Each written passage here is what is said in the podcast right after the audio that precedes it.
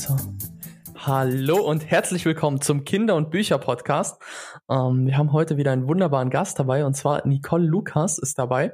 Nicole Lukas ist Tierärztin, auch aus Leipzig ähm, und vielleicht möchtest du dich einfach mal ein bisschen vorstellen. Ja, hallo, ich bin die Nicole Lukas, bin Tierärztin in Leipzig, ähm, praktiziere mittlerweile seit zwölf Jahren in verschiedenen kleinen Praxen, aktuell in einer Kleintierpraxis in Schleusig und ähm, unser Hauptklientel sind Hund und Katzen und ähm, ich nenne auch einen alten, alten, altersstarrsinnigen Hund mein eigen. Genau, das ist mir. ja, hallo, ich, ich möchte dich auch grüßen. Hallo äh, aus Leipzig sozusagen, ähm, von Straße zu Straße, kann man sagen. ja. Und äh, wir haben uns ja kennengelernt in der Tierpraxis. Ich war mit unseren Katzen da und wo ich dann so im Wartezimmer saß, dachte ich, das wäre doch auch mal ein Thema für unseren Podcast, weil in so vielen Büchern wünschen sich Kinder Tiere oder das wird thematisiert, wie sie das dann anstellen, wie sie dazukommen und so. Und deshalb finde ich es doch auch mal wichtig, dass wir darüber mal sprechen, wie ist denn das eigentlich aus Tierarztsicht, wenn, kind, wenn Kinder sich Tiere wünschen? Weil wir haben unser eigenes Familienerlebnis mit Tieren gehabt oder Erlebnisse. Aber ich würde ja jetzt erstmal sagen, ach, wie siehst du das, Nicole, wenn, wenn, fragt dich manchmal jemand bezüglich Tieren und Kindern, soll man das machen oder sollen wir das lieber nicht machen? Das ist ja tatsächlich eine Frage, die man als Tierärztin quasi genauso häufig gestellt bekommt, wie kann man den Hund jetzt mal impfen? Also ähm, okay. Freundeskreis. Familie, das Kind ist jetzt fünf Jahre alt geworden, es wünscht sich ein Haustier. Meine eigene kleine Schwester kam äh, zehnjährig zu mir und sagte, kannst du bitte Mama und Papa bereden, dass ich Haustiere bekomme? Also so ein Tierarzt scheint ja irgendwie eine höhere Macht zu besitzen, Dinge zu realisieren. Das ist manchmal seltsam. Und ja, dann werden wir recht. Ja, ein bisschen, ja. ich hab's die Kinder hoffen wahrscheinlich äh, durch den Tierarzt positive Argumente zu bekommen, dass äh, der Tierarzt sagt, ja, ein Haustier ist eine super Idee. Ähm, und ähm, so stehe ich tatsächlich häufig mit Rat und Tat zur Seite. Ähm, oft ist ja dann die Entscheidung schon gefallen, dass es ein Haustier geben soll. Und meistens geht es ja darum, was wäre denn ein gutes Haustier? Mhm. Ähm, da gibt es ja ganz verschiedene Ansätze. Da kommt es ja auch ein bisschen aufs Familienkonzept an. Wie Zeit ist da und ähm, was ist die Motivation? Ja, warum möchte denn das Kind ein Haustier haben? Und wie langlebig könnte das Interesse sein? Und ganz wichtig, was ist denn die Motivation der Eltern? Weil letztlich schaffen die sich das Haustier an. Ja, also die Kinder mhm. können da den Wunsch hegen, aber die können niemals die Verantwortung übernehmen, die dahinter steckt. Ja. Das heißt, ich ja. kann nicht sagen, man, man irgendwie ist das so ein allgemeiner Glaube. Ich habe jetzt keine kein Buch oder sowas, aber dieses, sag mal, mit acht Jahren, da kann das Kind dann schon die Verantwortung übernehmen, entweder mit dem Hund Gassi gehen oder das Katzenklo säubern und sowas. Also Würdest das ist ähm, Nee, also nein, also natürlich kann man versuchen, das Kind mit einzubinden, aber es ist, ähm, so ein Haustier soll erstens Spaß machen und ähm, das, die Eltern schaffen sich das Tier an und die müssen dann schon die, die Fürsorge fürs Tier übernehmen. Ähm, man kann natürlich Absprachen treffen, aber häufig werden Tiere, gerade im Kleintierbereich, Kaninchen, Meerschweine angeschafft, oft mit so einem schon erhobenen Zeigefinger, dann musst du dich aber kümmern und das muss sauber gemacht werden und, und, und. Ähm, und letztlich ist aber so ein Haustier ja nicht ein, ich mache das sauber und kümmere mich, sondern das ist ein Partner auf ganz anderen Ebenen, die für ein Kind viel, viel wichtiger sind. Und das ist dann auch meistens mein Ansatz, wenn ich mit Freunden und Familie ins Gespräch komme, ähm, warum ist denn ein Haustier eine gute Idee? Also bei uns mhm. zieht dieses Jahr auch nochmal ein neues Haustier ein, nochmal ein neuer Hund. Also nicht, mhm. weil der alte jetzt zu alt ist, obwohl ein, ein bisschen schon. Aber ich brauche oder hätte gerne einfach tatsächlich für meine Kinder, die jetzt aktuell vier und sechs Jahre alt sind, nochmal einen neuen, ähm, Anführungsstrichen, Kommunikationspartner. So ein Freund in, in allen Lebenslagen. Und ich habe da überhaupt nicht auf dem Schirm, dass meine Kinder das Gassi-Gehen übernehmen. Das möchte ich tatsächlich mhm. gerne selber. Also in erster Linie möchte ich den Hund. Mhm. Und so ein Hund, der sagt halt nicht au, der Hund sagt mir nicht, wann er raus will. Das heißt, ich muss die Körpersprache des Hundes erlernen. Und diese Körpersprache ist total vielschichtig und ähm, die macht es total Spaß zu erlernen. Ähm, Katze, Meerschwein und so weiter, ganz genau das Gleiche. Alles in unterschiedlicher Art und Weise und trotzdem muss ich mich halt drauf einlassen. Und ähm, das ist für Kinder, finde ich, super bereichernd. Ich sehe häufig Kinder, die gar keinen Bezug dazu haben und die mit Tieren sehr rücksichtslos umgehen. Ja, mhm. und ähm, das setzt sich durchaus auch fort bis ins Erwachsenenalter. Also sich da rein zu versetzen, Empathie zu entwickeln, zu sagen, wenn der jetzt so guckt, der hat einen gekrümmten Rücken, die Rute ist eingeklemmt, der dreht sich weg, hat er gerade Spaß, um was, was hat er, hat er keinen Spaß, wie kann ich mhm. dem helfen? Und das lerne ich mit einem Lebewesen, was eben anders kommuniziert als ich. Ein bisschen abstrakter denken. Nicht mit einer Sprache, die wir Menschen sprechen, sondern auch mit einer Sprache, die ein bisschen, ich sag mal, allgemeingültiger ist. Also wenn wir ja. ein bisschen Abstand nehmen und sagen, okay, äh, was, was hat denn da gerade für Signale? Was könnte das mhm. bedeuten? Dann gelingt es eigentlich sehr gut, ähm, Tiere zu lesen. Und das finde ich ist ganz wichtig für Kinder, äh, diese Information mitzunehmen. Und meine Erfahrung ist mit Kindern, die mit Tieren leben und aufwachsen, kommunizieren, dass die eine deutlich bessere Art und Weise haben, mit Fremden umzugehen. Also sei es fremde Menschen, Andersartigkeit. Ich habe das Gefühl, dass die offener sind und eben nicht nur ihre Sprache benutzen zum Kommunizieren, sondern mhm. aufgrund, dass sie ein Lebewesen um sich haben, was eben auch anders kommuniziert, auch in der Lage sind, das umzusetzen in andere Lebensbereiche. Mhm. Das sind so meine, meine ganz privaten Beobachtungen und ähm, ich finde das deswegen tatsächlich finde ich ein Haustier wichtig. Ja, also erstens, weil ich selber gerne ein Haustier haben möchte. Da kommen meine egoistischen Gründe natürlich total durch. Das sehe ich ein. Aber ich ähm, finde es für meine Kinder halt wichtig, weil ich möchte gerne, dass die eben ähm, da nochmal eine andere Form der Kommunikation lernen. Ja. Mhm. Und, und würdest du jetzt eher sagen, das ist beim Hund ja einfacher oder ist es auch bei Meerschweinchen oder bei Mäusen oder so möglich? Also der Hund ist definitiv ähm, das, das Lebewesen im, als Haustier, was uns Menschen am nächsten ist. Ja, es ist ein mhm. soziales mhm. Wesen ähm, mit ganz viel Kommunikation. Und weil man gewillt ist, diese Kommunikation zu lernen, macht es wahnsinnig Spaß, ähm, damit umzugehen und damit, ich sage jetzt mal im wahrsten Sinne des Wortes, zu spielen. Ja, ähm, eine Katze ist ein bisschen eine eigene Welt. Es ist manchmal eine dolle eine eigene Welt, muss ich ehrlich sagen. Katzen sind besondere Wesen. Die kommunizieren nochmal anders, aber deutlich radikaler, finde ich. Also eine Katze, die nicht möchte, ist eine Katze, die nicht möchte. Und die, ähm, ich mag Katzen, weil sie dann, weil sie so kompromisslos sind in ihrer Kommunikation und für Kinder manchmal einfach so eine ganz deutliche Grenze aufweisen.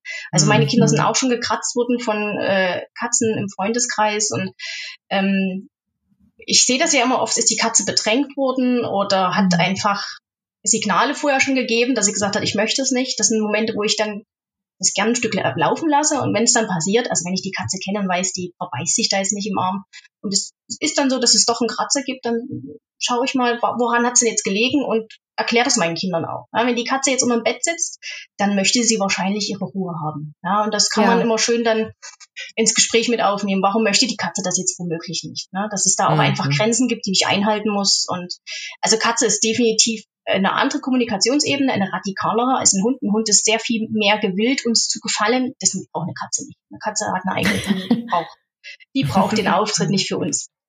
Naja, und, und das ist ja auch dieses, das ist ja auch eine Art der Kommunikation, wenn die kratzt, was genau, wir ja so als Menschen ja nicht machen. Wir kratzen ja, uns ja jetzt nicht oder wir überfallen uns nicht. Genau, genau. Aber es ist so ein bisschen, ist für eine Katze durchaus schon mal so ein letztes Mittel. Also oft hat sie vorher mhm. schon beim Schwanz geschlagen oder hat mit ihren Blicken gearbeitet. Und das ist natürlich für Menschen, für Kinder dann, dann nochmal insbesondere eine Herausforderung rauszubekommen, äh, die Situation vorher vielleicht schon besser einzuschätzen und sagen, die mag mich jetzt nicht. Also als Tierarzt bin ich gut darin, Katzen einzuschätzen, weil ich bin ja jeden Tag ähm, dem ausgesetzt, dass er mir gleich ins Gesicht springen möchte und ich kann so eine ja. Stimmung, die Stimmung einer Katze innerhalb von Sekunden einschätzen. Mhm. Und das würde ich mir mhm. wünschen, dass das mehr Menschen können, weil dann dann hätte man gar nicht so viele äh, Katze wo, hat gebissen, hat gekratzt oder auch Hunde haben, ja. haben gebissen. Das, das würde viel weniger passieren, wenn man die Grenzen des anderen Individuums viel besser ähm, wahren würde. Und das, mhm. das fängt davon an, dass Kinder einfach lernen, was ist denn die Kommunikation? Wie, wie, mhm. wie funktioniert die bei Hund und Katze? Ja. Da können wir dich mal fragen, Branko, wie war das für dich? Wir haben ja dann deine Tiergeschichten. Ja. Und auch mit den Katzen, dann haben die dich gekratzt? Ich bin mir gerade gar nicht sicher, aber ich glaube gar nicht so, also insgesamt nicht. Aber ich fand ja jetzt erstmal spannend auch den Faktor der ähm, nonverbalen Kommunikation, der reingebracht mhm. wurde. Also das ist ja nochmal was ganz anderes. Weil wenn wir jetzt meine Erfahrung mit ähm, ja, Haustieren und äh, quasi diese ganze Geschichte einmal durchgehen. Bei mir hat es ja auch angefangen mit ähm, äh, Meerschweinchen und über Meerschweinchen. die Meerschweinchen sind wir dann später zu den Katzen gekommen. Und die Meerschweinchen, das war ja, das war ja jetzt wirklich Paradebeispiel. Das war mehr so, ja, Branko, wir holen dir jetzt Meerschweinchen und äh, du kannst ja dann die Verantwortung dafür übernehmen. Aber effektiv habe ich nichts gemacht. Also ich habe sie halt dann in meinem Zimmer gehabt. Aber eigentlich musste Lubina und Duschan mussten das dann machen. Jedes und, ähm, Wochenende ähm, standen wir da und haben diesen Stall ausgemistet. Ja, und ihr habt mir auch jedes, jedes Wochenende wieder gesagt, ja, und nächste Woche machst du das dann aber, Branko. Aber effektiv haben wir es ja auch nie dann geändert. Aber das war halt, das war schön. Also mit den Meerschweinchen habe ich mich gerne angefreundet und es war schön auch, ähm, wir hatten ein schwangeres Meerschweinchen, ähm, diese Geburt dann mitzuerleben und dann jeden Charakter, also von jedem neuen Meerschweinchen so zu erleben, aha, was sind diese Grundzüge, wie, wie agiert vielleicht das neue Meerschweinchen? Das war, also das ist mir ganz, ganz tief noch im Gedächtnis geblieben. Und dann mit den Katzen war ja relativ simpel. Also ich habe halt so lange gesagt, dass ich Katzen will und Argumente gefunden, wieso ich jetzt die Verantwortung übernehmen kann oder sonstiges, bis wir dann Katzen hatten und dann ist uns aufgefallen, dass ich das Katzenklo nicht so gerne lehre. Und ähm, aber das ist halt, also das ist eigentlich genau das, was Nicole auch sagt, von eine Verantwortung übernehmen und eigentlich diese nonverbale Kommunikation, weil mhm. ähm, genau das hat eigentlich auch die Katzen dann auch mit ein bisschen mir beigebracht. Wie kommuniziert die Katze? Was möchte sie jetzt, wenn sie so und so sitzt, wenn sie so und so mit mir agiert? Und dann ist es am Anfang auch passiert, dass ich das nicht verstanden habe und dann auch anders agiert habe, aber nach einer Zeit, also ich meine, als ich, als ich zehn war oder so, hatten wir ja dann die Katze oder vielleicht ein bisschen später. Ähm, nach einer Zeit, nach ein, zwei Jahren hat man das dann mitbekommen. Aha, da möchte jetzt die Katze erstmal nicht berührt werden. Da möchte sie jetzt erstmal alleine irgendwo sitzen oder jetzt möchte sie gestreichelt werden und so. Das ist schon spannend gewesen, auf jeden Fall. Ja. Nein, und, und jetzt ist es so, dass die Katzen so klare, also für mich oder auch für meinen Mann, die, die kommunizizieren so klar, dass eigentlich immer so ein ganzes Programm den Tag über abläuft, was die jetzt gerade wollen und brauchen. Das glaube ich. Also wie gesagt, Katzen sind tatsächlich nochmal eine, ähm, einfach so radikal in ihrer Kommunikation. Die sind, ähm, die machen nochmal anders Spaß als Hunde, einfach weil sie so kompromisslos sind.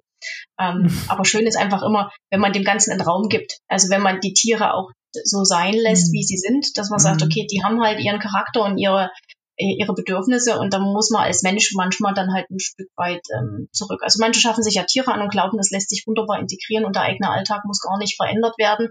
Und das mhm. sind dann aber also wenn man dann so wenig flexibel drauf reagiert, sind das dann häufig die Tiere, die dann doch wieder abgegeben werden, im Tierheim landen oder dergleichen. Mhm. Ähm, und wenn man da einfach so ein bisschen also natürlich mit einem Verantwortungsbewusstsein rangeht, das ist klar, und auch mit der gewissen Flexibilität, die Bedürfnisse des, des anderen wahrzunehmen, dann funktioniert es meistens besser, als wenn ich sage, ich wollte ein Haustier haben, weil alle haben jetzt gerade ein Haustier. Corona hat ja auch gemacht, dass unsere Hund- und Katzenzahlen explodiert sind wie noch nie zuvor. Wir mhm. haben eine Million mehr Hunde und Katzen als noch anderthalb Jahre Ach so. zuvor. Wahnsinn. Ja, ja, ist wirklich so. Merken wir auch in der Tierarztpraxis und wir merken auch sehr viele unüberlegte Käufe und manchmal ist es auch mhm. wirklich so ein wir haben jetzt einen Hund, weil alle einen Hund haben. Also so das Ach Gefühl so. kommt halt durch und mhm. ähm, wenn der Hund dann nicht so ist, wie was man sich das vielleicht überlegt hat vorher, dann ist die Enttäuschung halt groß und mhm. ähm, auch da ist es manchmal, manchmal sehe ich, kommen Hunde rein gerade, viele aus dem Ausland ähm, und ich sehe in den ersten zwei Minuten, das ähm, wird nicht gut gehen. Dieser Hund wird Schwierigkeiten machen und das passt nicht, das ist nicht kompatibel, weil die mhm. Leute die Bedürfnisse des Hundes gar nicht erkennen. Also die Aha. können ihren Hund nicht lesen, ja. Und das ähm, finde ich schade, weil ich meistens geht die Geschichte so aus, dass der Hund dann irgendwo anders hin muss, wo er besser verstanden wird. Okay. Und das ist halt was, wo ich mir für meine Kinder wünsche, dass denen das gar nicht erst passiert, dass ein Hund in deren Leben einzieht, wo eigentlich von der ersten Minute klar wird, da passen Bedürfnisse nicht zusammen. Ja, also so mhm. wie wir uns Menschen aussuchen, die zu uns passen oder auch nicht passen, ähm, ist es mit dem Haustier ähnlich. Das sind Charaktere und da muss man einfach gucken, mit wem wird man wie warm und ähm, gerade bei Hunden finde ich das immer sehr deutlich. Die haben einen Charakter, der in den ersten Sekunden deutlich wird, wie passt man zusammen. Und ja, das können auch Kinder, also meine Kinder können das schon sehr gut. Also die können Körpersprache der Hunde immer von Weitem schon mhm. gut einschätzen. Zu wem gehe ich jetzt hin? Wo halte ich lieber Abstand? Ähm, mhm. Was ist ein freundliches Verhalten? Es gibt ja auch Hunde, die wedeln mit dem Schwanz und bellen und man denkt, juhu, und dem sagen aber eigentlich ganz klar, halte Abstand, ich bin unsicher. Und mhm. ähm, mhm gerade in so einer Welt, wo wir gerade so viele neue Haustiere ähm, aufgenommen haben, ist es natürlich schön, wenn man das viel besser einschätzen kann. Mhm. Aber wenn jetzt zum Beispiel mein Kind wünscht sich jetzt total einen Hund und ich kenne mich damit jetzt nicht aus, wo, was ist da wichtig zu machen und wo finde ich, wo gehe ich auf die Suche? Oder wo suchst du zum Beispiel den Hund? Du bist jetzt natürlich Fachfrau für also Hundesprache ich, und so, aber. Also das, es gibt so verschiedene Ansatzpunkte. Es gibt Leute, die gehen ins Tierheim. Es gibt Leute, die äh, wollen eine bestimmte Rasse haben und gehen zum Züchter. Ich tatsächlich, der neue Hund ist ein Hund vom Züchter, weil ich ähm, schon einen Hund aus dem Ausland jetzt habe, der ein beschriebenes Blatt war. Und mhm. ähm, ein paar Untugenden mitgebracht hat. Ja, also die findet okay. andere Hunde blöd, die findet Menschen nicht so gut. Ähm, die hat ähm, mir jetzt die letzten 14 Jahre nicht immer leicht gemacht, das muss man einfach so sagen. Okay, und, okay. und ähm, ein Hund mit Vorgeschichte ist ein Hund, der eventuell durch Situationen getriggert wird, die ich im Vorfeld nicht einschätzen kann. Und das ist eine Gefahr, die ich meinen Kindern in dem Alter jetzt nicht aussetzen möchte. Ja, ähm, ja. Und deswegen war es klar, dass es für mich ein unbeschriebenes Blatt sein muss, jetzt erstmal als mhm. Folgehund. Ähm, später traue ich mir auch nochmal so eine kleine Auslandskatastrophe zu, aber jetzt aktuell für, ich sag mal, ein unbeschwertes ja. Familienleben. Ein Hund, der uns überall hin begleiten soll, wird ein Züchterhund sein. Generell mhm. geht es aber darum, tatsächlich sich ein bisschen anzuschauen, was haben denn Hunde für Bedürfnisse. Und ich finde, das geht am besten, wenn man mal mhm. schaut, wer hat denn Hunde, was machen die im Alltag. Ähm, ist das jetzt wirklich nur zweimal am Tag kurz um die Ecke gehen oder passiert da deutlich mehr? Und sich das vielleicht mal wirklich live anzuschauen. Also wenn man Freunde mhm. oder Familie hat mit Hund ähm, und dann sich nicht nur die schönen Seiten zeigen lassen, sondern auch mal die Ecken, die ähm, gekratzt wurde oder mhm. wie lange war denn der Hund nicht stubenrein, bellt der, kann der alleine bleiben, muss der früh um vier raus. Das sind die Sachen, über die redet niemand so gerne, aber die okay. sind auch Realität und da muss man natürlich sagen, also wenn das Kind einen Hund möchte, das ist dann doch, und die Eltern wollen nicht, dann keinen Hund anschaffen. Definitiv mm. nicht. Das ist dann mm. doch zu viel Verantwortung auch für die Eltern, wenn die das gar nicht wollten. Das geht nicht. Das lässt sich nicht umsetzen. Mm. Ähm, ähnlich ist es bei einer Katze. Also eine Katze lebt ja auch nicht nur einfach mit, die hat ihre Schulden, die braucht ihre Beschäftigung, ähm, das Katzenklo muss sauber gemacht werden, die zerkratzen womöglich Möbel und am Ende sind alle unzufrieden mit der Situation und ähm, bringt keinen voran. Ja, also es muss schon, es muss schon wirklich von allen Parteien gewollt sein.